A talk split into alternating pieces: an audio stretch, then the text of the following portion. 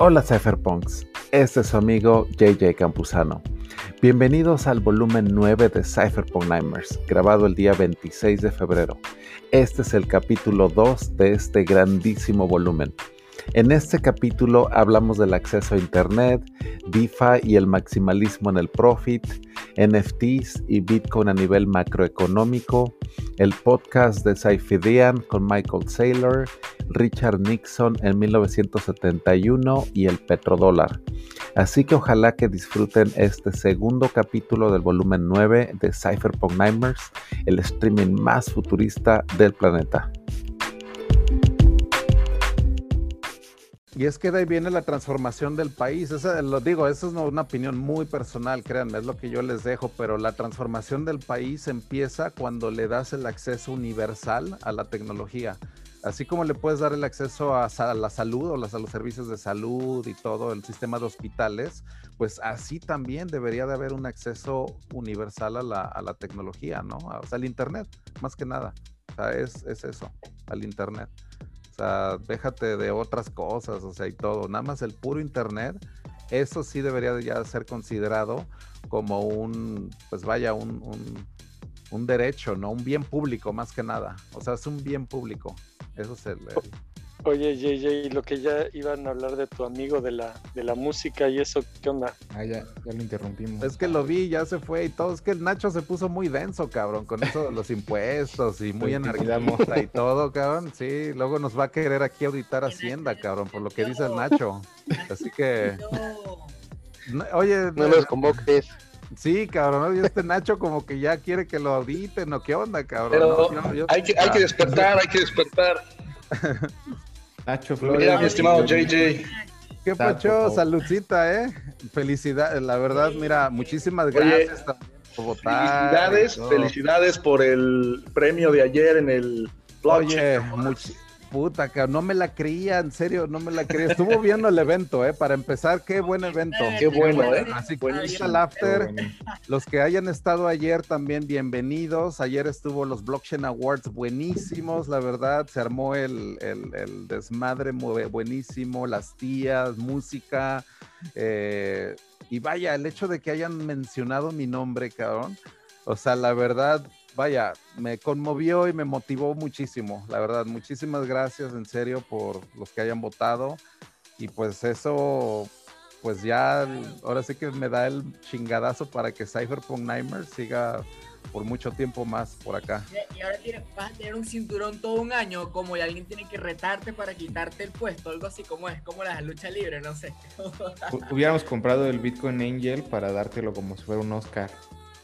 Es un cinturón de luchador, estaría bueno, güey. Así como eso, así como de NFTado.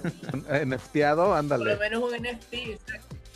Ah, pues aquí tengo mi máscara del santo. De hecho, ahorita a ver si ahorita que tomo un relax voy por ella y la voy a decir, mira, aquí está, cabrón, si quiero una, una máscara del santo o algo, cabrón. Pero no me dieron, o sea, un reconocimiento físico, o sea, pues la verdad ni sé. Pero si me llega el NFT, ahí lo comparto en el grupo y todo. O sea, Felicidades, JJ. ya te lo merecías. Zoraida, la verdad, este, son años que tienes ahorita tú trabajando y te lo mereces de corazón. Felicidades. Muchas gracias, muchas gracias. Y es que la verdad, siete años, la verdad, siete años como que ha, sido una, una larga travesía. Una lucha también. En serio, así de aventarme con, con todo, con esto. Y mira, aquí estamos, la verdad, feliz. Gracias, muchísimas gracias, en serio. Esto es algo para todos, ¿eh? Este, este reconocimiento es para todos nosotros, en serio. Es para todos los cypherpunks, en serio. Así es, gracias. Gracias, Zoraida. Sí, gracias en serio a todos también aquí en el YouTube, eh, aquí en el Zoom. Gracias, en serio. Y el NFT, a ver cómo vamos, ¿eh? Ya, ya muestro el NFT, qué tanto lo han reclamado, a ver, nada más cómo... quedan 110, JJ, pero pues es cuando tú quieras, cuando tú gustes, ya lo... Ok, ok. Tengas ganas, lo avientas. Ok, así que acuérdense en YouTube también para los que no lo hayan reclamado, ya puse ahí la dirección varias veces, ahí está la dirección, nada más entra, pon tu dirección de Ether y pon un nombre falso, o sea, la verdad no le pongas tu nombre verdadero, eso no importa, nada más este, ponle ahí tus datos y mira, ya ahorita en unos minutos más comparto el, el, el arte del NFT. Oye, Gabriel, por, por cierto, este, ahí en, ya estuve presumiendo tu aplicación ahí en DefiLab con Guille. le dije que le escribía a Yeye a ver si le puede pasar, porque también tuvo ahí una bronca repartiendo sus PUAP. Hacen algo muy similar. En sus eventos regalan NFTs. Ajá, Pues le dije, ¿sabes qué? Que acá en Cyberpunk se rifaron una aplicación. Entonces escríbele a JJ a ver si te pueden pasar ahí algo. Que te, que te echen la mano sí, porque fíjate, ahí el que se la rifó fue Gabriel, ¿eh? Ahí el, la verdad, el, que se la rifó, y, pero sí, no, adelante, la verdad es que ese es un buen sistema.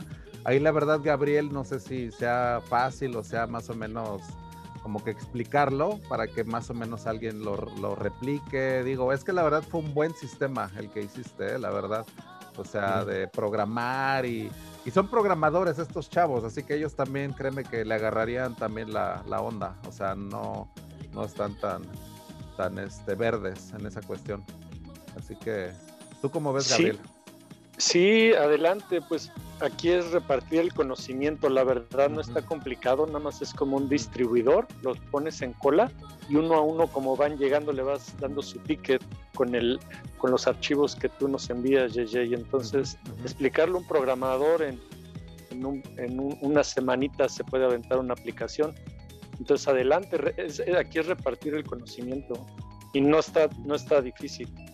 Sí, pues a ver si te escribe ahí Guille de DefiLab. Ah, Guille, okay, canal también está bueno. Sí, le pueden pasar ahí mis datos, este Arturo, tú tienes mi Telegram, etcétera. El chiste es aquí compartir y ayudar y pues repartir los NFTs y que se usen más. Y este, y sí, adelante. Va, pues, gracias, Gabriel. Voy a mandar tu, tu, contacto para que te escriba. Oye, JJ, ¿de dónde sacas esa buena música? Fíjate que el otro día andaba dándome una vuelta por Twitch TV y ahí encontré dos canales buenísimos donde están, están tocando DJs en vivo. Bueno, la transmisión es en vivo, ¿no? Pero son ya pregrabados. Este salen muy buenos DJs de música electrónica, ¿eh? A mí me gusta este canal que se llama Circle. Es como si fuera Circle, pero con la E, como si fuera así como con la Circle. Ah, ok, este, ok. por ejemplo, buenísimo ese canal. Es el que ahorita ya estoy poniendo casi en cada sesión de Cypherpunk porque tiene unas sesiones de DJs en los lugares de veras más exóticos. Por ejemplo, este es en Singapur, en el Marina Bay Sands, que de hecho con Matt Crypto estábamos hablando la otra vez de que él estuvo en ese bar que está hasta arriba de ese como hotel que parece como un crucero porque son como tres edificios pegados y en la parte de arriba tiene toda esa parte increíble que tiene una alberca y vayas todo ver todo Singapur hacia abajo, ¿no? O sea, es increíble. Yo nunca he ido, pero Matt, de hecho ahí ya estuvo él en ese lugar, en el bar y todo, el Marina Bay Sand se llama. Lo voy a anotar. Muy buenos lugares, ¿eh? Se avientan unos lugares, de veras. El que viene después de aquí es en el aeropuerto de Charles de Gaulle en Francia. O sea, increíble. Yo no sé cómo pueden conseguir permisos como para hacer algo. O sea, no, la Torre Eiffel. De hecho, el que viene de aquí es después la Torre Eiffel. Entonces, muy buenos lugares, ¿eh? Abajito de la Torre Eiffel es el que viene. O sea, lugares de veras que no los comparas con otros, ¿eh? la verdad, se avientan muy buenos como que los escenarios, los escenarios muy como que elegidos, muy bien eh, seleccionados. Sí, están muy chidos, ¿eh? la verdad sí, me gustan un buen. Eh, igual, si puedes, chécate ese de, de, Twitch TV, creo que se llama Insomaniatic, el, uno de los canales, y el otro no recuerdo exactamente, pero empieza con Trust. Trust a House, algo así. Y son DJs que tocan en su casa, pero tocan música muy chida también. Es que la verdad, esto para mí es el equivalente en serio a, salir, ¿eh? En serio, la verdad. O sea, me la estoy pasando ahorita con ustedes como si fuera la fiesta, créanme, ¿eh? O sea, porque... Oh. Ajá. oye, JJ, ¿y qué pasó la semana pasada? ¿Te bloquearon por una canción o, por el cohete o por, el, por, por qué fue? Tomorrowland, de hecho fue Tomorrowland, esa en particular fue, ahora sí que el concierto, o sea, puse algo del canal de ellos, que yo pensé como estaba poniendo música de Circle, ellos parece que no tienen ese, ese sistema, que son así como que muy gruesos para eso del copyright, entonces Tomorrowland yo creo que salió con ese algoritmo o algo así, que me lo bloqueó en YouTube y haz de cuenta que me lo bloqueó de tal manera que ya el live ya me lo, me lo dejó completamente, o sea, atascado. O sea, el live ya no se puede ver. O sea, entonces lo único que pude hacer fue recortar esos, haz de cuenta, 10 minutos que le corté de Tomorrowland y lo volví a subir y ya con eso ya, ya, ya pasó, o sea, ya con eso ya no hay problema, pero eso ya lo cuenta ya no como live, ya lo cuenta como upload, o sea, como si yo lo hubiera ya subido, o sea, como un archivo, nada más un video. Pero ahí quedó, digo, a final de cuentas, ocho horas, porque yo dije, o sea, no hombre, o sea, también créeme que me reventó la jeta eso de que dije ocho horas, dije, no mames, dije, güey, tengo que, que arreglar eso. Así que el volumen 8 ya lo tienen ahí, ¿eh? Nada más que tiene ese detallito ahí de 10 minutos, que no es nada, pero a veces pasa, ¿no? Entonces a veces hay que tener mucho cuidado en lo que comparto, yo creo que en YouTube, porque, o sea, eso, sobre todo cuando es algo copyright, ¿no? O sea, alguna música o, una película, por ejemplo, algo así, luego, luego se activa. Así que eso fue lo que pasó. Y es la segunda vez que te pasa, ¿no? Sí, la primera vez también me pasó, así que pues vaya, ahí se va aprendiendo, ahí, poco a poco nos vamos dando cuenta de, de, cómo esto de YouTube pues tiene sus detallitos también. Pero pues vaya, o sea, a final de cuentas, o sea, lo importante es que aquí estemos y que quede grabado sobre todo el, el Spotify eso sí también ya está quedando muy bueno también, así que acuérdense también que hay capítulos en Spotify también. Si alguien lo quiere escuchar como estilo audio, pues vaya, la verdad es muy similar a Clubhouse, das de cuenta, es una conversación así de este estilo. Así que para Spotify pues queda muy bien, la verdad. Así que, oye, mi estimado Pepe Dostoyevsky, ¿cómo estamos, cabrón? Andas muy callado. ¿Qué tal? ¿Qué tal? Buenas noches, buenas noches. ¿Qué pachá? ¿Qué pachá? ¿Cómo andamos? ¿Qué hay? ¿Cómo está el clima? ¿Todo por allá bien? Todo bien, todo bien aquí escuchando mientras hago unas cosas en DeFi al mismo tiempo. ¿Y en qué andas, en qué, plataforma andas metido ahorita? Pues cuenta, cabrón, ¿en qué, andas degenerado? Porque él es de los degenerados, ¿eh? Así lo que es Andrés y, aquí mi estimado Dostoyevsky. ¡Rug! ¡Rug! ¡No le hagan caso a Pepe! Son unos, ustedes son unos traidores porque se cambian a Binance como si fueran unos mercenarios ustedes, ¿eh? Son, son tan degenerados que... Ah, pues, Quiero el cambio, pero así, cabrón. Maximalistas del profit, del dinero. Ándale, ándale, exacto. dinero. Exacto. Ahí estamos. Persiguiendo la chuleta a lo, a lo máximo. Claro, sí, ahí persiguiendo el queso, no hay de otro. sí, sí, sí. Yo no era hotler de nada, de nada en Binance, hasta que Dostoyevsky me puso así una vaina y una, una supuesta ICO toda demente y terminé siendo hotler y una vaina en Binance Chain, yo ni sabía. Binance Chain. Sí, no, no, no. Pues Ellos son como que los pioneros, que ustedes son los pioneros, en serio, son los aventados. No, es que ahorita en PancakeSwap, por ejemplo, en Binance, hay, hay demasiadas oportunidades para, para hacer dinero. Este, ¿Qué tan rápido? Las transacciones son rápidas, ¿no? O sea, que son de 12 segundos. Es, una chulada, digo, después de ver este cómo es el Ethereum, este, con los gas fees y Digo, que a veces se tardan también cinco minutos dependiendo qué gas fee uses en correrse la transacción. Este, no, pues en Binance ya no hay nada de esos problemas. Obviamente porque todo está centralizado ahí con sus sí, no, validadores. Pero, pero, pues sí, sí, si se trata nada más de hacer dinero, este, estar un poco tiempo, pues sí, no es una mala oportunidad para poner a trabajar tu dinero. Sí, definitivo, definitivo. Y sí, ahorita, últimamente usando estas plataformas, cada vez nos dimos cuenta que el futuro es la interoperabilidad entre blockchains.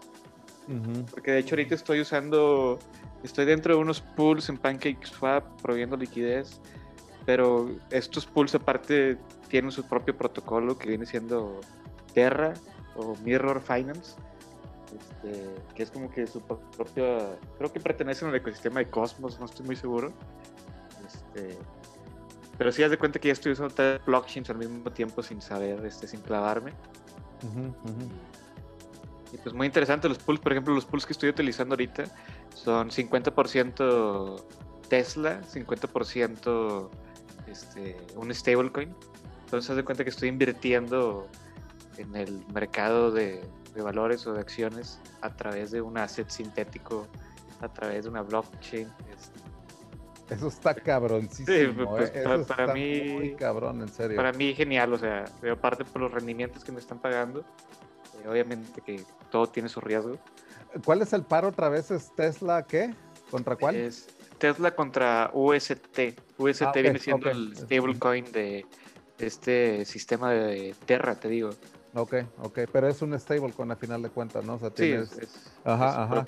Oye, está increíble eso, cabrón. O sea, es que la verdad, o sea, tienes, por un lado tienes dólares, o sea, o el equivalente sintético, y por el otro lado tienes el stock de Tesla, que es de las compañías también que, que pues vaya, tiene una promesa en el futuro yo recomendé Tesla desde que estaba en 100 dólares el stock antes del split, cabrón. antes de que reventaran 2 mil, 3 mil dólares, no, no me acuerdo en cuánto hizo el split.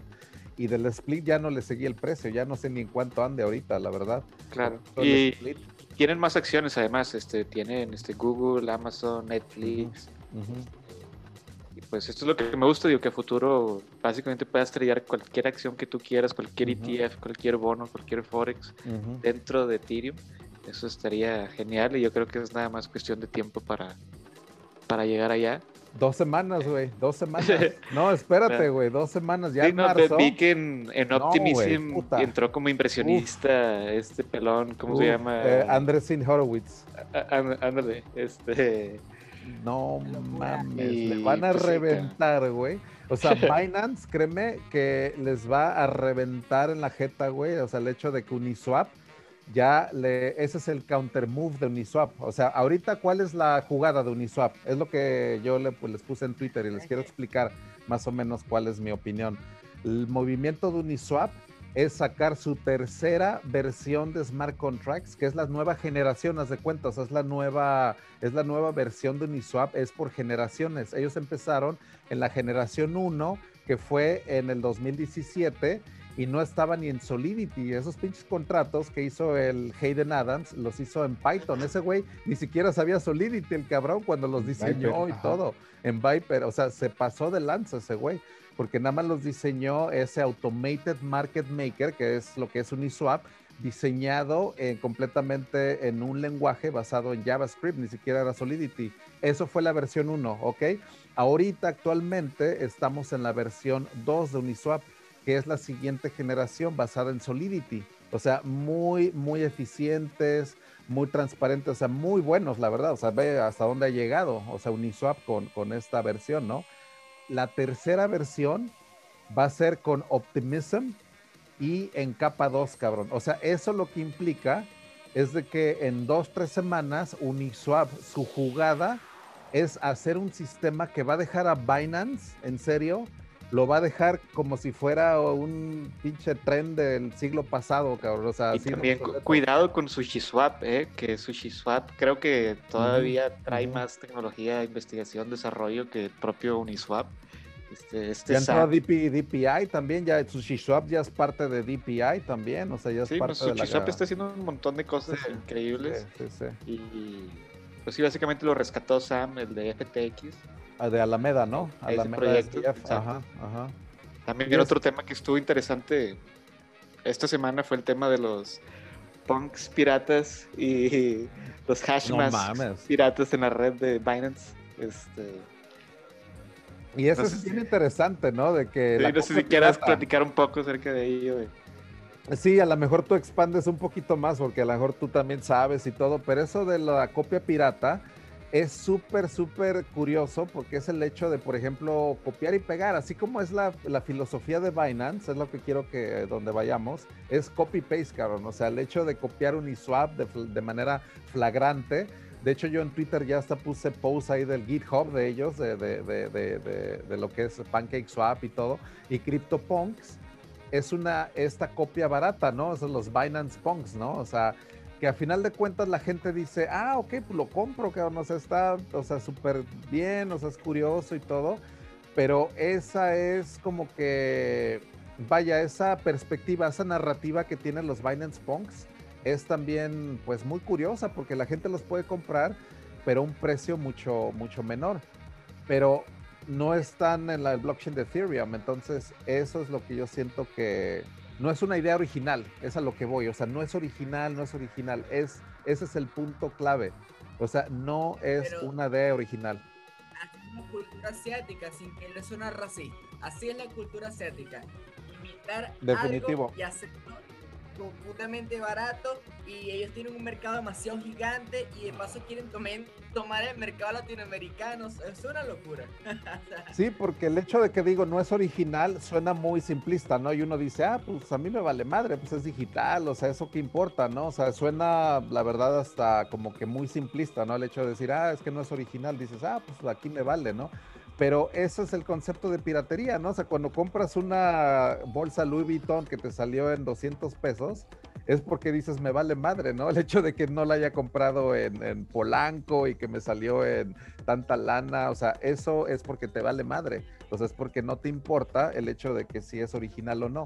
O sea, eso es a final de cuentas el hitos o la filosofía de Binance Punks. O sea, de ahí salió, de que a la gente a final de cuentas o al mercado literalmente le vale madre. O sea, es, ese es la, el concepto de donde viene la piratería también, ¿no? O sea, de que se ve algo original, algo que pega y literalmente ya estamos viendo esto ahora aplicado a blockchain.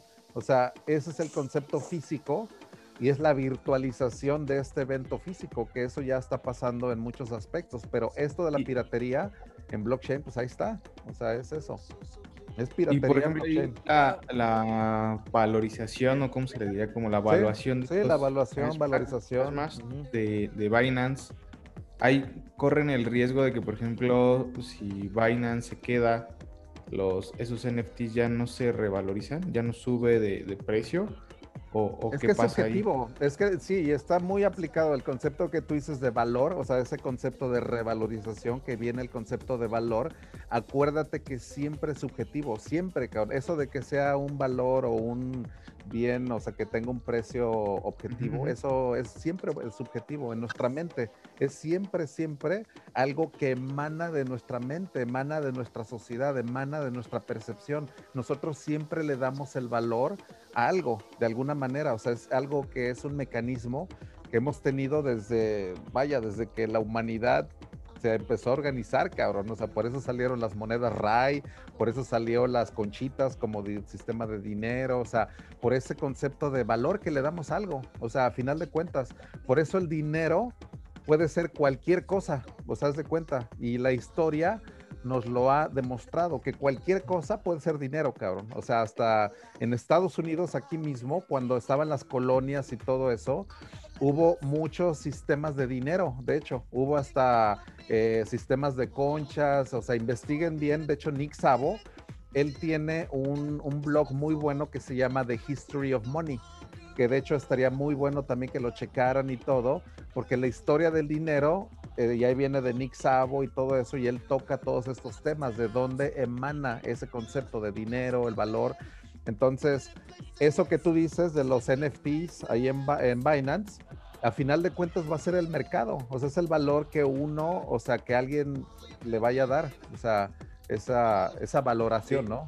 Y, tiene que ver también como con ese prestigio o esa reputación que, que, tiene, porque, por ejemplo, no me, no me cabe en la cabeza, la neta, como los Unisocks valen 72 mil dólares actualmente cuando salieron en 12 dólares, ¿no? O sea, como ¿por qué chingados valen tanto? O sea, es, digo, ahí obviamente explican que es como dependiendo de la demanda de, del y la escasez, la demanda y la escasez, porque ve cuántas Mona Lisas hay, por ejemplo, y lógicamente la respuesta es nada más una, cabrón, es lógico, ¿no? O sea, digo, pero eso es lo que lo hace completamente súper valuable, cabrón. O sea, vaya, copias de la Mona Lisa, ah, va a haber y todo, pero el concepto ese que tenemos nosotros en la mente de, qué es la Mona Lisa. Y el único que lo ha hecho muy valuable a la Mona Lisa es de que alguna vez fue robada. Es lo único, porque antes la Mona Lisa no era ni siquiera famosa. O sea, hace más de 100 años, la Mona Lisa no era ni siquiera una pintura que fuera así como que considerada una, o sea, vaya, Leonardo da Vinci y todo eso, pero no era considerada la máxima obra. Nada más el hecho de que fue robada durante varios años y que fue recuperada y que llegó al Louvre y todo eso, esa historia, o sea, se cuenta esa leyenda de que se perdió, que es real y todo, eso es lo que la hace invaluable, cabrón. O sea, de cuenta que eso no la puedes recuperar con nada. Entonces, a lo que voy es de que los ah, originales, los CryptoPunks, o sea, ese concepto, o los hash y todo eso, son conceptos originales en el cual se emanaron de este ecosistema tan vibrante, ¿no? O sea, que es DeFi y todo eso. Ahora, ¿por qué es la diferencia de precio? Es por eso mismo, o sea, que en otro, como una, es la piratería. O sea, a final de cuentas es una duplicación de ese concepto original, de que nada más son, ¿cuántos este, CryptoPunks son? 10 mil, ¿no? 10 mil. Entonces, o sea, ve ese concepto de escasez aplicado en blockchain. Por ejemplo, los que, crean coches exóticos, es igual ese concepto, o sea, de Toyota hace creo que 150 mil este, camionetas, ¿no? De haz de cuenta de la tundra. Y Lamborghini hace nada más 400, 500 este, Lamborghini Huracanas de cuenta al año. Entonces, ese concepto de escasez aplicado inclusive en ese bien, que es un coche, es muy diferente. O sea, Toyota Tundra puedes ver un chingo, cabrón, pero un Lamborghini Huracán es súper raro el hecho de que lo veas, por eso mismo de la escasez. Y eso hace que tú en tu mente valores un Lamborghini como si fuera puta, o sea, un chingo de lana. Y vaya, es por eso que te lo venden en esa lana. Porque de hecho, la copia, que es el Audi R8, que es exactamente el mismo motor y todo, nada más el hecho de que no es Lamborghini, es el Audi R8, vale casi 100 mil dólares menos que el Lamborghini Huracán. Y es exactamente el mismo motor, hecho exactamente de la misma manera, es exactamente... El mismo fabricante, ¿no? Pero el otro, el mismo fabricante inclusive, que es este, la compañía pariente, que es la que hace Audi y Lamborghini. Pero una tiene la carrocería Lamborghini y la otra tiene la carrocería Audi, es lo único. La carrocería Audi lógicamente tiene también sistemas de alta tecnología que se aplican en eh, Fórmula 1, por ejemplo. Entonces tiene un sistema de suspensión magnética que se llama Anima. Entonces ese sistema es carísimo. O sea, de cuenta, eh, la suspensión de un Lamborghini es, vaya, e, eso es lo que los hace diferentes y eso la gente lo evalúa de esa manera. Por eso un Lamborghini te salen 250 mil dólares. Por esa tecnología que es de Fórmula 1 aplicada a un coche que tú puedes traer en la calle. O sea, eso también es, vaya, es traer lo, último, vaya, que hay en tecnología. Un McLaren es igual. Ellos tienen eh, escuderías, Ferrari igual tiene su, su, escudería y esa tecnología la aplica en sus coches que vende al público. Entonces, esa rareza, o sea, hay que darnos cuenta de la rareza, la escasez, la escasez. ¿Cuántos coches produce Ferrari contra la Nissan, por ejemplo, cabrón? O sea, la Nissan puta madre. ¿Viste el, el tweet del Jimmy Song acerca de los NFTs? Ah, sí, ese güey se pasa de lanza, güey. El, Jimmy Song de plano, ese güey sí es, es, o sea, que, que de, él lo que dijo el tweet, nada más para que se den una idea, Jimmy Song es un Bitcoin maximalista, o sea, de los que, o sea, odia Ethereum, y dijo que los NFTs era una manera de crear opresión a los artistas, que ah, en el 2017 el scam eran los ICOs para eh, como que eh, hacer el scam con empresas y que ahora el scam de ahorita es NFTs para escamear a los artistas. Y yo digo, puta, ¿de dónde estás escameando a un artista que se lleva 50 ITER por una obra, cabrón? O alguien, o sea, ¿de dónde está el scam, cabrón? O sea, los artistas, hay gente que se está saliendo, literalmente músicos, que dicen todo lo que no hice el año pasado de, de, no hacer tour ni nada, lo acabo de hacer en 10 minutos, cabrón, en una subasta de NFTs. Así, literal. Ya viven en otro mundo. Esos de Bitcoin Corp, maximalistas, este... ¿En serio, cabrón? No sé dónde tienen la cabeza metida, güey, pero... O sea, se, les está pasando toda la innovación por frente y... No, ya están bien seniles, güey, seniles, pero seniles esos güeyes, en serio, el maximalismo, te digo, es una enfermedad mental, en serio. O sea, ya, ya lo había dicho antes y lo vuelvo a decir ahorita, el maximalismo es una enfermedad mental, sobre todo en ese culto del Bitcoin. Está cañón, ¿eh? Apenas vi que eh, ayer, no, no me acuerdo si fue ayer o ayer, eh, en Bitcoin Bar presentaron Cointanda, si no mal recuerdo, que es prácticamente es un pull together con Bitcoins. Por si lo quieren checar. Apenas está en, versión beta.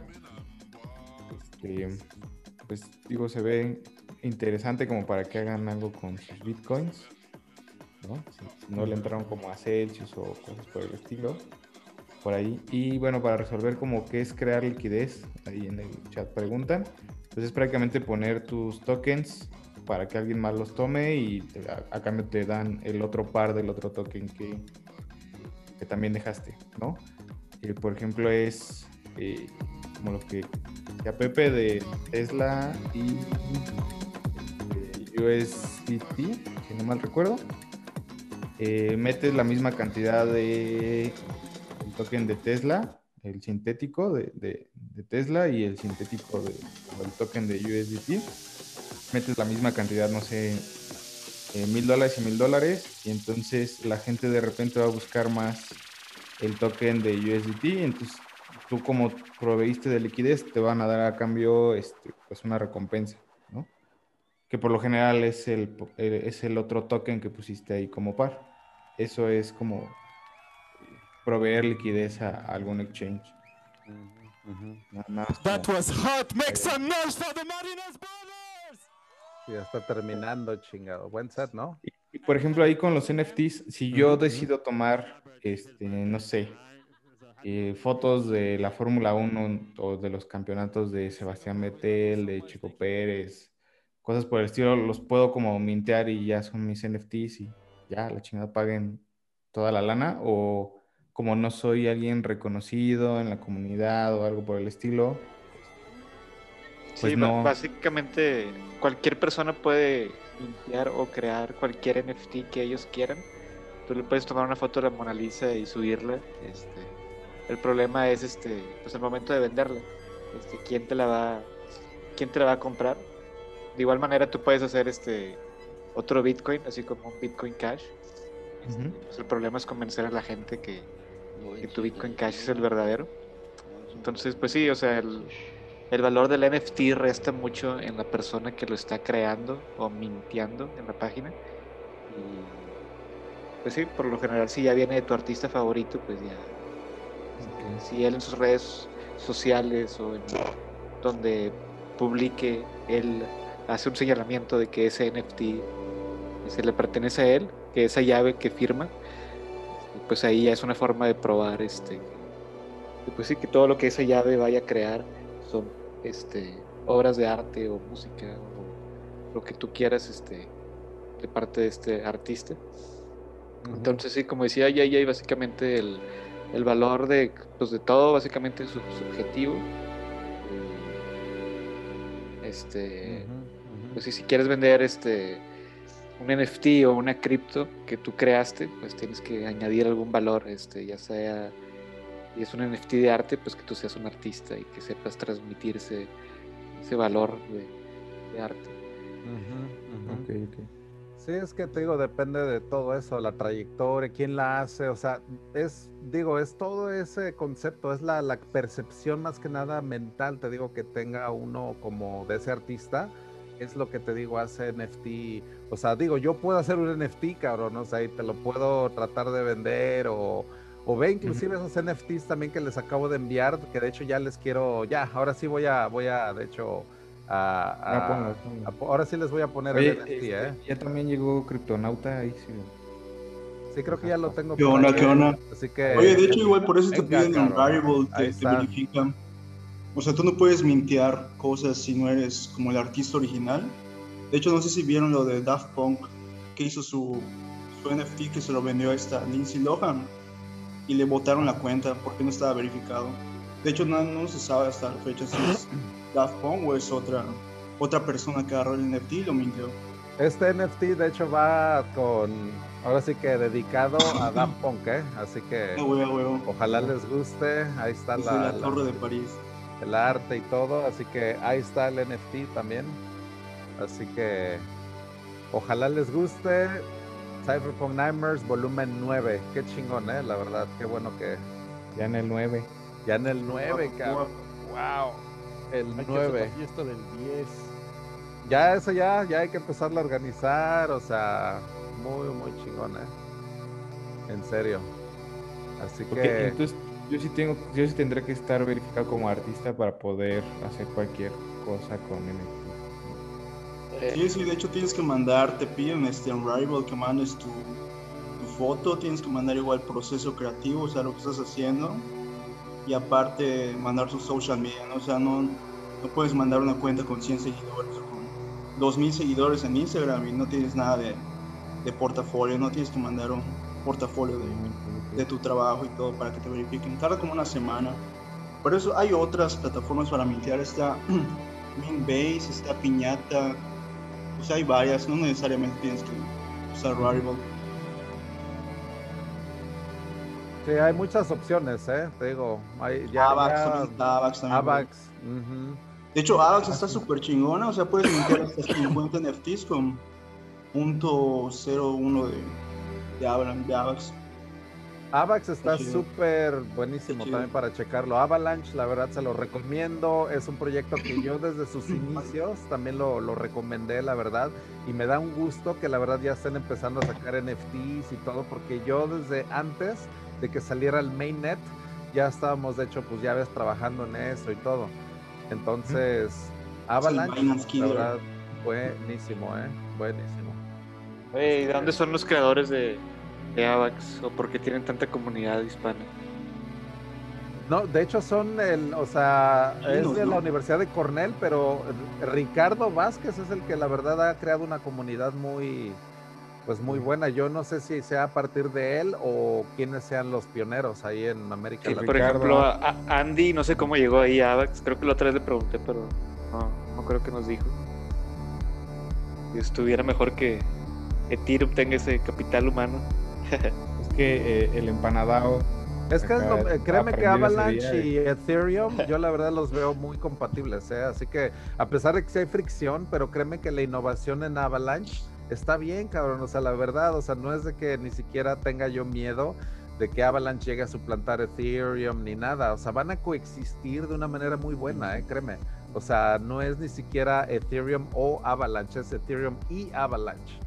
Entonces son las. Preferible Avalanche que Binance Smart Chain. Exactamente, o sea que sí, la verdad. Y, mira, la, la, descentralización es a final de cuentas lo que va a demostrar esa diferencia, porque cuando a Binance se le empiece a mostrar broncas, ya sea regulatorias o de empezar a frenar transacciones o algo, la gente va a decir, mira, ahí nos vemos, cabrón, en serio, serio, esos son los problemas de la centralización, que eso pues jamás se va a poder evitar, o sea, ya vienen inherentes a la centralización, ¿no? O sea... Igual, igual bueno es que, por ejemplo, del lado del desarrollo es Ethereum Virtual Machine, entonces eh, he estado trabajando ahí con, con Andy y con otras chavas un proyecto para, para Avalanche. Y pues, nuestros contratos al principio lo hicimos en la testnet de Rinkeby y ya nada lo, lo, migramos así tal cual el código, lo migramos a Fuji, que es la testnet de Avalanche. Ajá, ajá. Funciona igual, nada más es mucho más rápida y más barata. Súper chingona, la verdad. Es que está en serio súper chingona, la verdad. El sistema de Avalanche o sea, está, te digo, es el, es el antro futurista ahorita. O sea, es, y, te digo, va a coexistir, van a coexistir. Así como yo lo veo, la verdad te digo, no representa, pues vaya, no, no, ni uno va a suplantar al otro. Es el Web 3 a final de cuentas, ¿no? O sea, es, es lo que. Y a final de cuentas todo suma, ¿no? Todo es, todo es adopción. Exactamente, todo es adopción, todas son y, muy compatible. O sea, haz de cuenta que eh, Avalanche a final de cuentas es un Ethereum Virtual Machine, ah, pero en turbo, cabrón. Haz de cuenta que si el Ethereum es un es un exótico, el, el, Avalanche es como un Bugatti o algo así como que hiper, hiper rápido, ¿no? Así que es innovación, a final de cuentas, es, es innovación.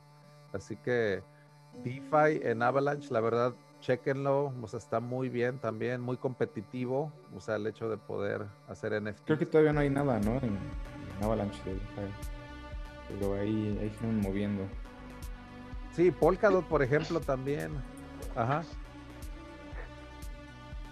E, este, JJ, tenía una, una pregunta para los viejos lobos de mar, que ya llevan mínimo cuatro años, y es si podían sacar su bolita mágica y decir si, este bull, bull market aguanta seis meses más o no, desde la perspectiva de, no técnico ni nada, sino nada más déjame pongo en mi trance de, oráculo, güey. Espérame, déjame pongo aquí en mi, mi trance, güey. Aquí déjale doy al, al bait también aquí.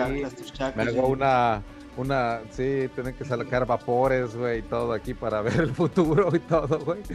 Pero, o sea, yo la verdad como lo veo, la tercera etapa de la adopción es la adopción institucional. Así literal, desde el Satoshi Nakamoto Institute, desde el 2013 que venimos estudiando esas cuatro fases. O sea, la primera fase es la de la invención, o sea, literalmente es la de la etapa de Satoshi, la etapa de Hall Finney, o sea, todos los super mega nerds, ¿no? Esa pues ya pasó, o sea, es del 2009 al 2011, 12 más o menos. De ahí luego vienen los early adopters, luego la institucional, esa es lo que yo veo que ya estamos entrando. Esa es mi percepción de que estamos entrando a la etapa de adopción institucional y de ahí la cuarta, esa es la, también la interesante, es la adopción a nivel ya universal. ¿Por qué? porque el hecho de que la adopción institucional, como yo te lo estaba diciendo hace rato, los stable coins, los bancos, DeFi, y todo eso, van a cambiar el hecho de que tú en unos cinco años, tú ya puedes utilizar blockchain sin que te des cuenta. O sea, el hecho de utilizar plataformas, o sea, que ya esté tan abstracta, o sea, blockchain a final de cuentas es una tecnología muy baja, o sea, muy de, de, de, como TCP/IP, ¿no? Que son las tuberías del Internet. La abstracción viene después, o sea, el hecho de que tú utilices ya plataformas y que la interfaz sea bien amigable y exchanges, esa abstracción, el hecho de que tú utilices blockchain sin que te des cuenta, esa es la adopción universal, o sea, esa es la cuarta parte. esas son las cuatro fases que nosotros vimos en el Satoshi Nakamoto Institute. Yo como lo veo es de que esa tercera parte ya se está, te digo, abriendo de una manera innegable. O sea, Tesla, o sea, es innegable, es de las compañías más famosas del planeta. O sea, y ya están comprando Bitcoin, cabrón. O sea, si eso no es un signal de la tercera fase, yo no sé qué es, ¿eh?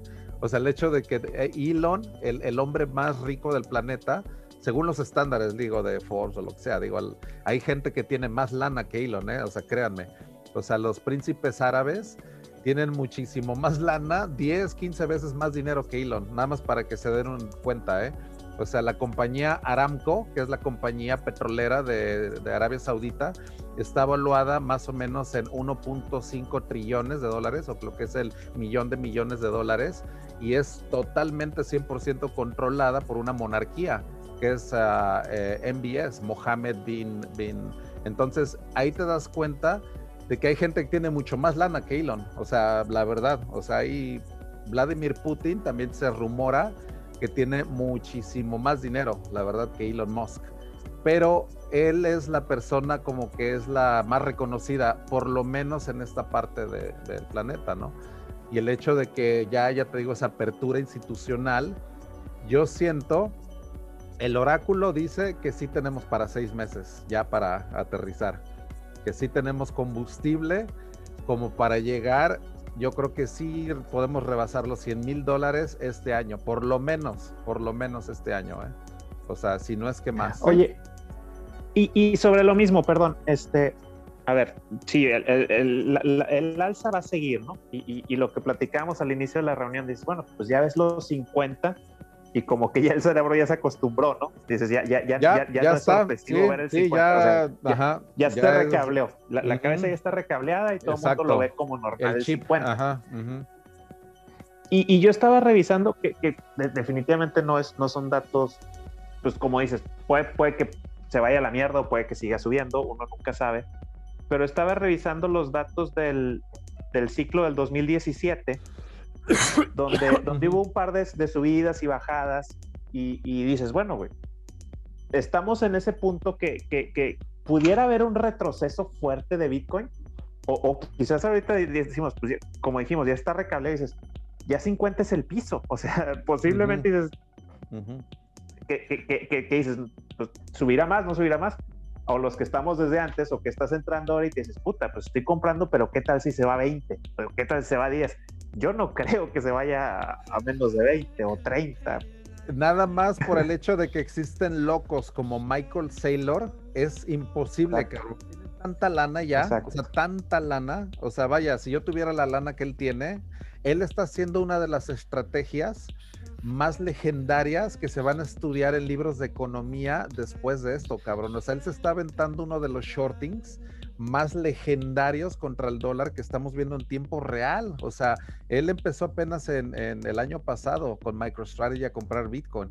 Ahora, lo que Michael Saylor trajo a la mesa es esto, cabrón. O sea, este shorting tan, tan público, tan, tan de veras, cuando hay una impresión de dinero increíble, cabrón. O sea, nunca había habido una expansión monetaria de este estilo.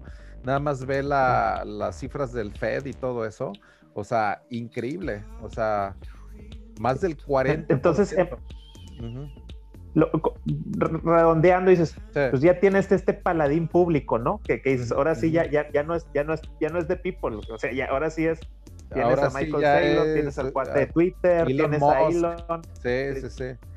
Todas las caras que salen en las. Me pasó de lanza poniéndole doge a su, uno de sus motores, cabrón. Me estaba cagando de risa cuando vi que Elon Musk le había puesto una, una carita del doge al último motor de los Raptor del Starship. Me cagué de risa, o sea, de plano dije, este pinche Elon Musk es una leyenda, pero así viviente ese cabrón, o sea, ya es un cabrón ah, que es el rey de los memes, en serio, pinche Elon Musk es el rey de los memes. Es la economía del meme con ese cabrón. Así como los faraones. ¿Habla en serio? ¿No habla en serio? Tenían jeroglíficos. Elon Musk es el rey de los memes, créeme, güey. O sea, ese güey en libros también igual de historia se van a estudiar los memes que él posteaba, güey. O sea, van a decir, mira, esta es la cultura del 2021, cabrón. Esto es como la gente se basaba, ¿no? Esos mensajes de la, la meme society. Somos la sociedad del meme. Así es como la gente movía la economía, ¿no? Exacto, es esa Exacto. Eh, eh, simbólica que tenemos de memes es cagadísima. De hecho, ayer con lo de los Blockchain Awards, estaban poniendo unos memes que me estaba yo cagando, cagando de risa. estaban buenísimos. Había cada madre que, la verdad, o sea, se ponen buenísimos los memes, en serio. Y no hay un día, la verdad, yo creo que ahorita si tienes WhatsApp, que no veas un meme, cabrón. O sea, es la verdad, si tienes WhatsApp es porque tienes mínimo que ver diario unos 5 o 10 memes, ¿a poco no? O sea, así transmitimos mucha, como que mucha situación, mucha, es, contemporáneo, cabrón, es una transmisión simbólica de información instantánea con una imagen, cabrón.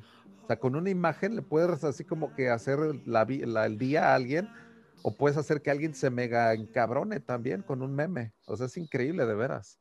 El poder que tienen, o sea, este, esta, algo tan sencillo, ¿no? Como los memes, que viene desde Richard Dawkins, que él fue el que creó este término de memes, que es esto que viene derivado de los genes. Él lo define como la memoria que uno se lleva en la vida. O sea, haz de cuenta que las vivencias que uno tiene esos son los memes eh, a nivel genético. Es la información que uno transmite a los hijos, por ejemplo. Esos son los memes, la información como que la gente, eh, es un poquito complicado, pero ahí viene el concepto de la biología que él y, y, la, y, la, y la mimetización y imitación y cosas así. hay unos conceptos padres de eso, la, mimetización, que por eso es meme, de, de, bueno, algo así también yo leí que está padre el tema del meme.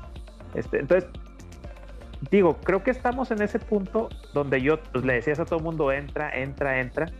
Y sí, definitivamente a lo mejor ahorita pudiera ser que lleguemos a 40. Pues no sé en cuánto estamos, en 45, algo así. Este, pero, pero los pisos ya no, ya no vamos a ver. O una caída, que ahorita estamos en el 25%, pues cuánto se cayó en marzo del año pasado, que se cayó un 50%, pues a lo mejor ahorita puede llegar a 30 dices, pero de ahí que, que, se desplome más.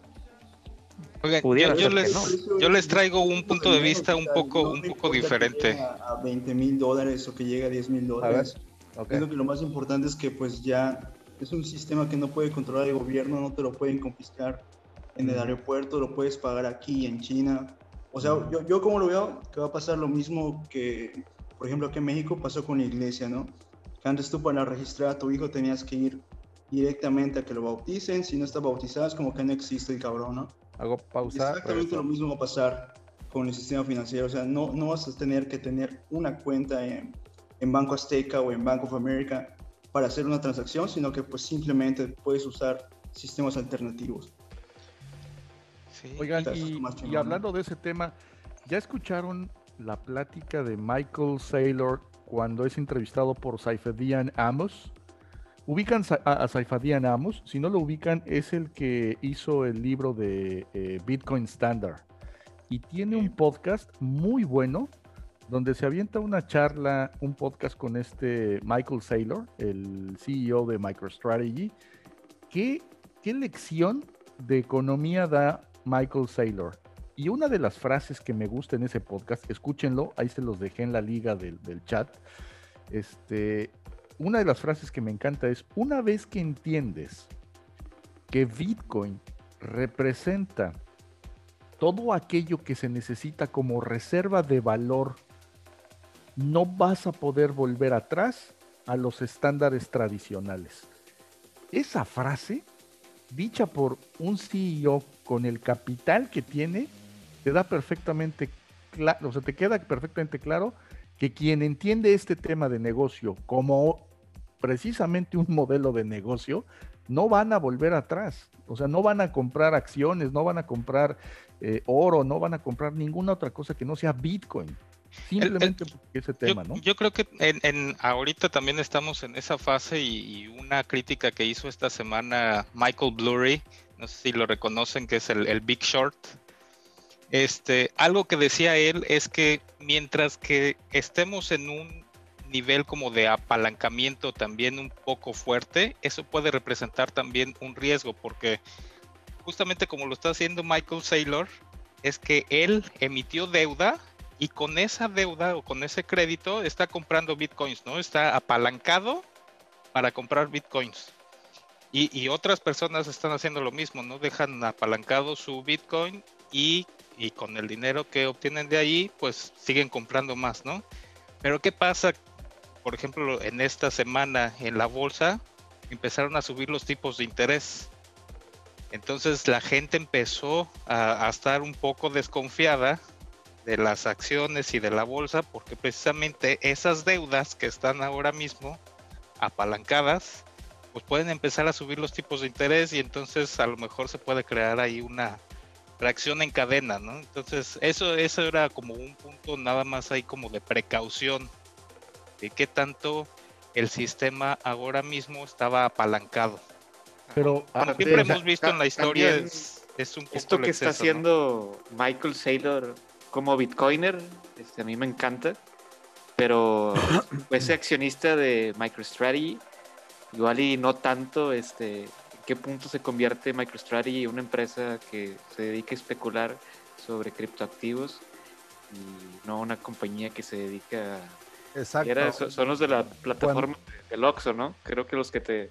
Bueno, pero el, sistema nivel de, por culpa de que está metiendo al, al, sistema es muy poquito. O sea, es, es, está metiendo en su cuenta de balance, en su tesorería, solo un pequeño porcentaje de todo, de todo el capital. Siguen haciendo su labor, siguen operando, siguen ganando eh, recurso fiat, pero en su tesorería, en lugar de meter ese, ese capital a un tema, voy a decir a lo mejor una tontería, pero en lugar de meterlo a CETES o a papel gubernamental o activos de reserva de valor tradicionales, pues dice, güey, yo voy a Bitcoin, porque, porque si no es este momento, y lo dice Michael Saylor en el podcast, ¿cuándo, cabrón? O sea, este es el momento clave en el que se definen estas estrategias de negocio. Habría que ver, este, digo, sí, qué cantidad, este, si realmente era lo que tenía como cash en sus reservas, o si realmente ya está levantando dinero simplemente con la razón de comprar bitcoins, que tío, ahí pues ya son cosas distintas y pues sí, también tiene que ver lo de las tasas de interés que ahorita eh, mencionaron, que ahorita pues eso básicamente fue por lo que cayó todo el mercado, que las tasas de interés están subiendo sobre los eh, bonos estos eh, T-bills, les llaman en Estados Unidos, y representa un básicamente risk off para todas las, las empresas y se ponen a vender todo lo sus risky assets, por eso todo el sector tecnológico cayó, por el sector de criptos. Ojo, Michael Saylor no se apalancó, lo que metió fue cash. O sea, tenían el cash disponible. Emitió deuda específicamente para comprar bitcoins. Eso sí es una forma de, apalancamiento. Es como pues, ir al banco, a Bancomer, que te presten 100 mil pesos solamente para meterlos a bitcoin. Está muy chido. No, no, pero, pero Michael Saylor dice: Yo tengo demasiado cash que podría haber comprado cualquier otro activo de reserva de valor y escogimos Bitcoin por, un, por una simple razón. No, bueno, quizás su primera compra sí, pero las últimas levantó ah, dinero. esas no las sé, pero... para sí, sí, deuda, tal cual. Millones de dólares. Este, que está chido porque está emitiendo esta deuda a una tasa de interés como del 1 y 2%. es ridículo. O sea, el interés si levantas un billón de dólares a un 1%, los compras a Bitcoin, los metes a BlockFi, ya estás sacando el 7% nada más de eso, y no le pierdes. Y también estaría interesante ver si Michael Saylor está comprando coberturas de Bitcoin, porque si por un lado está comprando el spot Bitcoin físico, este, quién sabe si también está shorteando al mismo ¿eh? tiempo para hacer un hedge. Hizo todo su seminario de MicroStrategy, de hacer todo el playbook de cómo comprar y hacer el hedge del, del, riesgo también. Así que ahí está todo el playbook, o sea, de la forma en la que lo compró Tesla fue bajo el playbook que ya Michael Saylor compartió en ese seminario para empresas, de hecho. Entonces ahí compartió completamente todo ese factor de riesgo, o sea, cobertura, o sea, todo eso. Está muy bueno ese, ese seminario de MicroStrategy, que literalmente ahí estaba el de SpaceX tomando notas, cabrón. Se das cuenta que ahí estaba de los asistentes y todo, dice SpaceX Treasury. O sea, dices, güey, o sea, está la verdad increíble. SpaceX es otro caso porque ellos son privados. O sea, haz de cuenta que ellos no tienen que, que, mostrar nada. O sea, Tesla sí. O sea, ellos sí abren sus, eh, sus compras y todo. Pero ¿cuánta lana están comprando las empresas privada, privadamente también? Eh? O sea, SpaceX puede que ya sea un pinche dragón de Bitcoin y nadie sabe en realidad. O sea, es una empresa privada completamente. SpaceX no se cotiza, es completamente, o sea, vaya, nunca la van a hacer pública, de hecho, es lo que dice Elon Musk, porque ellos no quieren que, o sea, según ellos, que el destino de la humanidad, pues vaya, no esté controlado por el stock market o la, una acción o algo así, ¿no? O sea, él lo ve mucho más importante que cotizar en la bolsa, por ejemplo. Entonces, la visión de SpaceX es no cotizar en la bolsa. Ellos se van a mantener como una compañía privada todo el tiempo, todo, todo el tiempo. Ellos no tienen una visión de hacerse públicos nunca, cabrón, nunca. Y el Michael Saylor no ha dicho todavía qué fue lo que le hizo cambiar de opinión. Este, digo, porque si se acuerdan, en 2013 él era escéptico con Bitcoin y decía que era un casino y que no tardaba en morir quién sabe qué fue lo que le hizo cambiar de opinión de 2013 a... No, es que, o sea, ve, él empezó a los 20 mil dólares y ve, yo hice todo un hilo en Twitter de qué paradigma va a ser el hecho de que cuando lo que tienes en Bitcoin sea arriba del market cap de tu compañía. O sea, haz de cuenta, MicroStrategy como compañía está valuada en 4.5 mil millones de dólares o 4.5 billones lo que tienen de Bitcoin, ya con la ganancia que han tenido, que ha sido brutal, la verdad, o sea, ha sido increíble, ya está a punto de sobrepasar esa valuación. Entonces, ¿qué paradigma tienes cuando lo que tienes en Bitcoin ya sobrepasa el market cap de tu compañía? O sea, eso es un paradigma, la verdad. O sea, porque eso ya puede determinar de alguna manera tu core business, o sea, ¿qué hago? O sea, hago, ya me dedico a Bitcoin 100% o hago Business Analytics, que es a nivel general lo que hace MicroStrategy, o se dedican ya 100% a blockchain o, o qué, cabrón, o sea, el market cap, o sea, ya, o sea, el Bitcoin que tienen va a ser un buen de lana, o sea, un buen, un buen de lana. O sea, te digo que es un paradigma, o sea, ¿qué decisión van a tomar ellos como compañía? De hacia dónde va el destino, ¿no? De MicroStrategy. Ya con pues aparte, bueno, sí sea un poco injusto que digo, estas compañías puedan este, levantar dinero a una tasa de interés del 1% o menos a veces. Y con eso, pues digo, directamente compras bitcoins, te puedes este, comprar coberturas por otro lado para que jamás estés expuesto al precio de la volatilidad. Y ya nada más los metes a hacer un staking, proveer liquidez y haces el 7-10% sin ningún riesgo y todo esto gracias a que eres una empresa del S&P 500 que tienes acceso a dinero gratis, básicamente.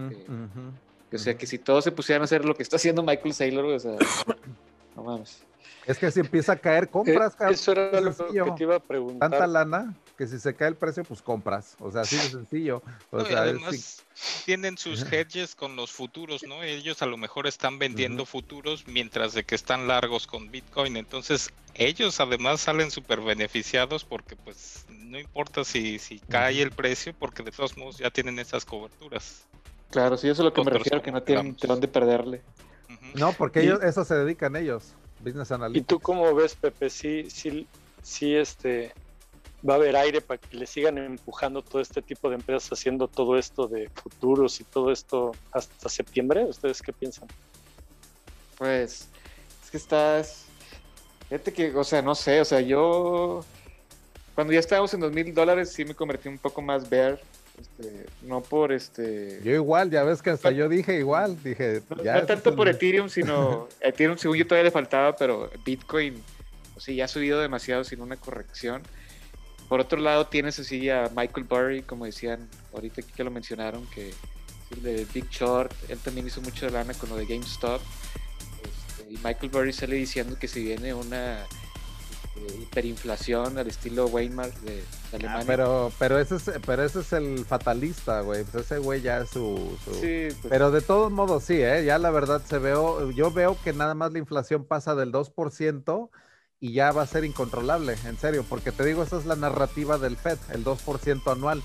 Pero si este año rebasa el 2% la inflación, se va a hacer literalmente, créeme que se va a hacer un cagadero, o sea, el hecho de, de si rebasa el 2%, en serio.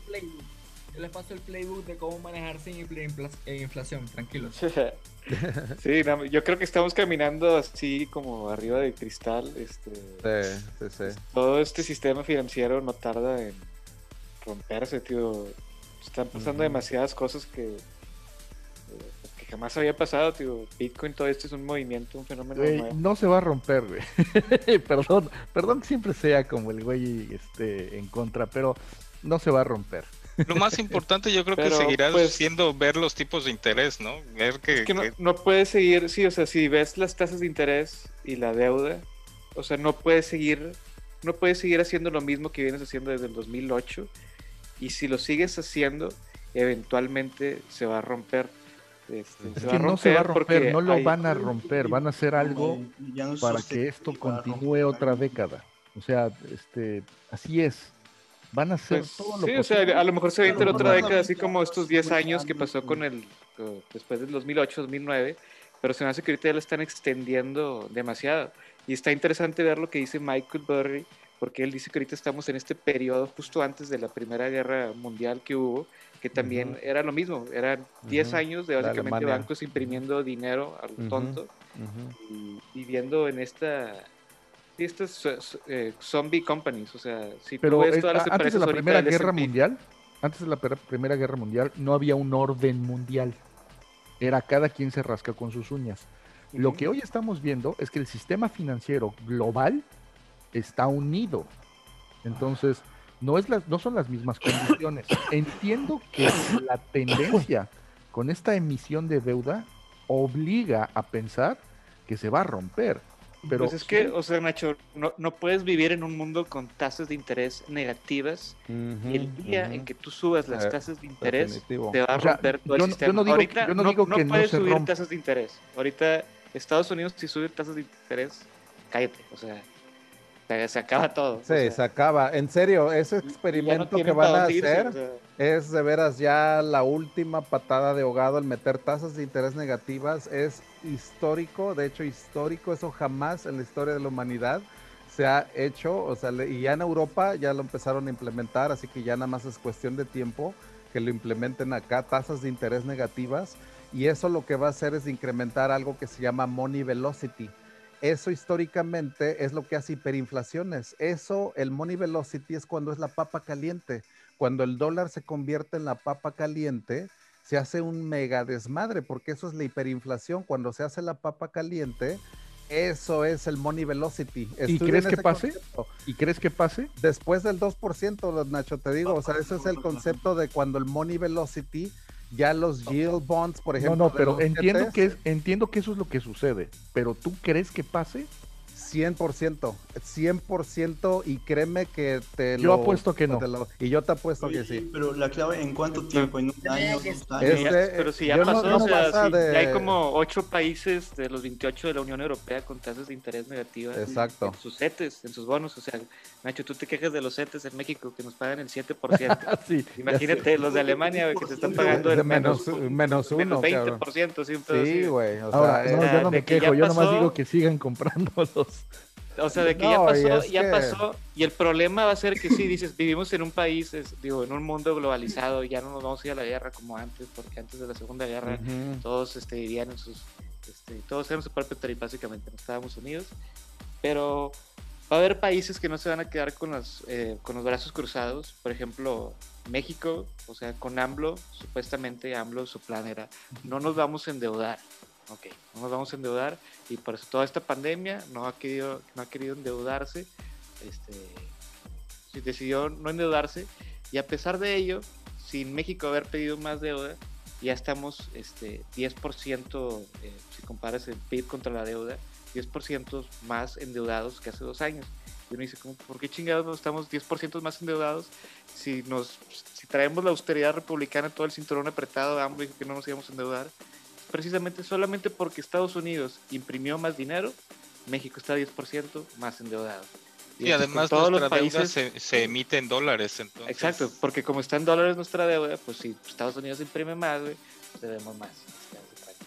Pero es que Estados Unidos utiliza el dólar como un arma y ya no es como si estuviéramos en guerra o no. Estamos en una guerra, por lo menos.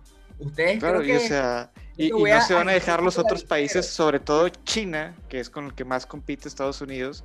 China no se va a dejar, o sea, en cierto momento ahí se va a llevar, ya págame lo que me debes, ya, o sea, soy un dueño del que el Todos los de tu deuda. que tiene, sí, es que tiene un chingo de treasury bills, China. Eh, incluso subir un poco el tono en, en esto porque la guerra ya empezó, la guerra empezó y por lo menos yo que estoy en uno de los países más afectados de Latinoamérica por esa guerra, yo vivo en un lugar donde los rusos, los chinos, los árabes y los estadounidenses se quieren meter en la misma empresa y destrozarla para comprarla por pedacitos y simplemente es una empresa que queda a 3, 4 eh, cuadras de mi casa. Y entonces lo veo, lo vivo día a día y es como ellos a través del papel dinero están haciendo su propia guerra y se están apoderando de los territorios que ellos gustan y no lo ven porque, bueno, están allá. Es un monopolio tal cual. Exacto. Y aparte es, es, lo normal que las, las, monedas fallen. O sea, si te pones a ver en la historia, no sé cuál sea la vida promedio de cada moneda, pero cosas como... 49 años. 49 este, años es la vida promedio de una... Hemos vivido como, ¿qué, ¿qué, te gusta? 60, 70 años en un periodo de no, del, 71, del 71 empezó este proyecto porque del 15 de agosto de 1971 se corta el P con el, oro. Eso es una fecha de veras. Hay un documental que de hecho empieza con esa fecha, empieza con el footage de, de Richard Nixon hablando de cómo corta el pega al oro eso es un día histórico, cabrón. O sea, hay un documental que de hecho luego lo voy a pasar en el grupo. O, México en los 90. Empieza. quitan los tres ceros, pues eso sí les tocó a ustedes. Este, pues a mí me tocó. ya vivieron así, o sea, que no volvamos a vivir algo parecido. O sea, creo que más bien es. Pero es, que, de tiempo, La hiperinflación es algo que te digo, se va a dar de alguna manera por esa expansión monetaria tan brutal. O sea, eso es algo, es un hecho histórico. Yo creo que, viene de justo además con, con, la excusa de, de, este default que muchas eh, eh, economías van a enfrentar, justamente va a ser ese el momento en el que van a implantar sus, criptomonedas eh, puestas por los gobiernos. Sí, y es ya que empiezan a repartir el dinero así. Ya están hablando de ello con el tema del gran reset. O sea, ya se sabe que esto no puede seguir como como ha venido siendo los últimos 10 años. Algo tiene que cambiar, porque si no, pues se van a dar con, con, la pared. Y por eso esta reserva, te digo, esta reserva de valor que ya se está adoptando, porque a final de cuentas una reserva de valor universal es increíble, porque la etapa más próspera de la humanidad han sido tanto en la etapa del Renacimiento que coincide de manera muy, muy, muy casual con el hecho de que el oro era la reserva universal, cabrón. O sea, la, la época de los Medici, la época del medievo, y la época de The Gilded Age, que se le llama la época dorada, que fue la época del siglo de 1800 también, que hubo muchísimos avances en la, en la revolución industrial, fue en base al patrón oro. Eso viene bien estudiado en el libro de Bitcoin Standard de, de Saifidean. Entonces, chequen ese libro porque él empieza con un análisis histórico de cuáles han sido todas las etapas más prósperas de la humanidad desde tiempos de los romanos, o sea, desde tiempos donde la acuñación de las monedas de plata y oro eran literalmente eh, como se hacía ese patrón, ese patrón universal que es muy importante porque así como tenemos este patrón de tiempo, haz de cuenta que los usos horarios, o sea, lo que es la mecanización del tiempo, que es coordinarnos, ese patrón universal de riqueza que ha sido el oro, ha sido durante 5.000 años ese patrón muy bueno. El hecho de haber cortado ese patrón en 1971 es un experimento pero increíble que ya tiene 49 años, 50, de hecho ahorita en el 2021 ya se cumplen 50 años. Por eso yo digo que históricamente ese modelo ya, ya está obsoleto, o sea, ya, ya, ya va a cambiar y todo, o sea, ese sistema basado en dólares el cual es la, demanda artificial basada en el petróleo, porque Arabia Saudita crearon esa demanda artificial de dólares, porque ahorita hay una, pues prácticamente una extorsión a que todos los países deben de comprar el petróleo basado en dólares. Eso es la demanda artificial del dólar, es el petrodólar que creció en 1971 porque como ya no está basado en el oro, Estados Unidos tuvo que crear y fue creada por Richard Nixon y por Henry Kissinger. Ellos crearon este ingenio, súper ingenioso, vaya, es yo creo que la idea del siglo, la verdad, el hecho de haber creado esta demanda artificial del dólar creada por la alianza entre Estados Unidos y Arabia Saudita, por el hecho de que Arabia Saudita solamente acepta dólares. Es, es el único eh, Estados Unidos le dijo, mira, te voy a poner portaaviones, te voy a dar este, aviones de guerra, tanques, te voy a proteger contra cualquier enemigo en el Golfo Pérsico, cualquier enemigo, mira, yo le rompo toda su madre. Lo único que yo quiero es de que tus ganancias las pongas en bancos del occidente. Todos están en Goldman Sachs, todas están en Deutsche Bank, todas están en, en todas esas Corpo Morgan Chase. Ahí está toda la lana de los árabes Ahí es donde está, cabrón. Entonces ahí ves todo de dónde se va esta demanda artificial del dólar.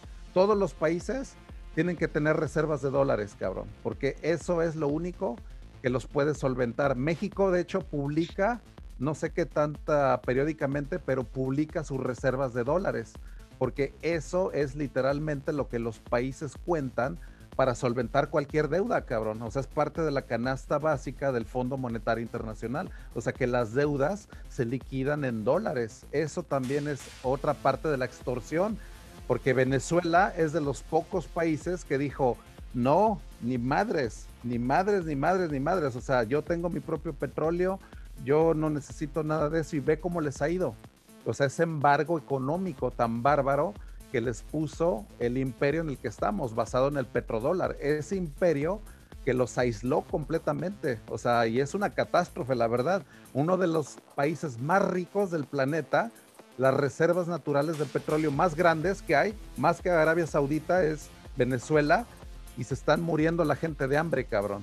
O sea, es de veras increíble, pero todo basado en lo que es el imperio del petrodólar, esta demanda artificial creada desde 1971. Ese es el experimento actual en el que estamos. Y por eso esa reticencia de moverse a energías renovables. Porque el hecho de que ya haya menos dependencia, por ejemplo, del petróleo, eso cambia también todo el juego, cabrón. O sea, ya, o sea, independencia energética y todo, eso, eso cambia también completamente. O sea, el hecho de utilizar energía solar, energía, o sea, renovables, cambia también, o sea, todo el cambia para que esto ya eh, colapse. ¿Leíste, ¿Leíste a Stephanie Kelton, la que dice del déficit del dinero? Eh, que está, está abogando por, el, por la teoría monetaria moderna. Según ella dice que, que, las deudas no, no importan, los déficits no importan porque a Estados Unidos es como la, la propia nación que puede seguir creando dólares al infinito, ¿no? de que mientras ellos puedan producir son, los de MMT, los de sí, teoría eh, monetaria moderna.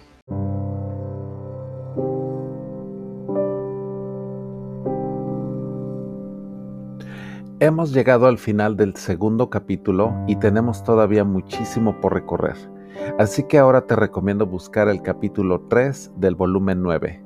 Yo soy JJ Campuzano y me despido esperando que les haya sido de su agrado y no olviden sintonizarnos cada viernes por la noche a partir de las 9 pm hora centro de México en nuestra sesión interactiva en Zoom, así como en el canal de YouTube JJ Campuzano y por supuesto aquí en el podcast.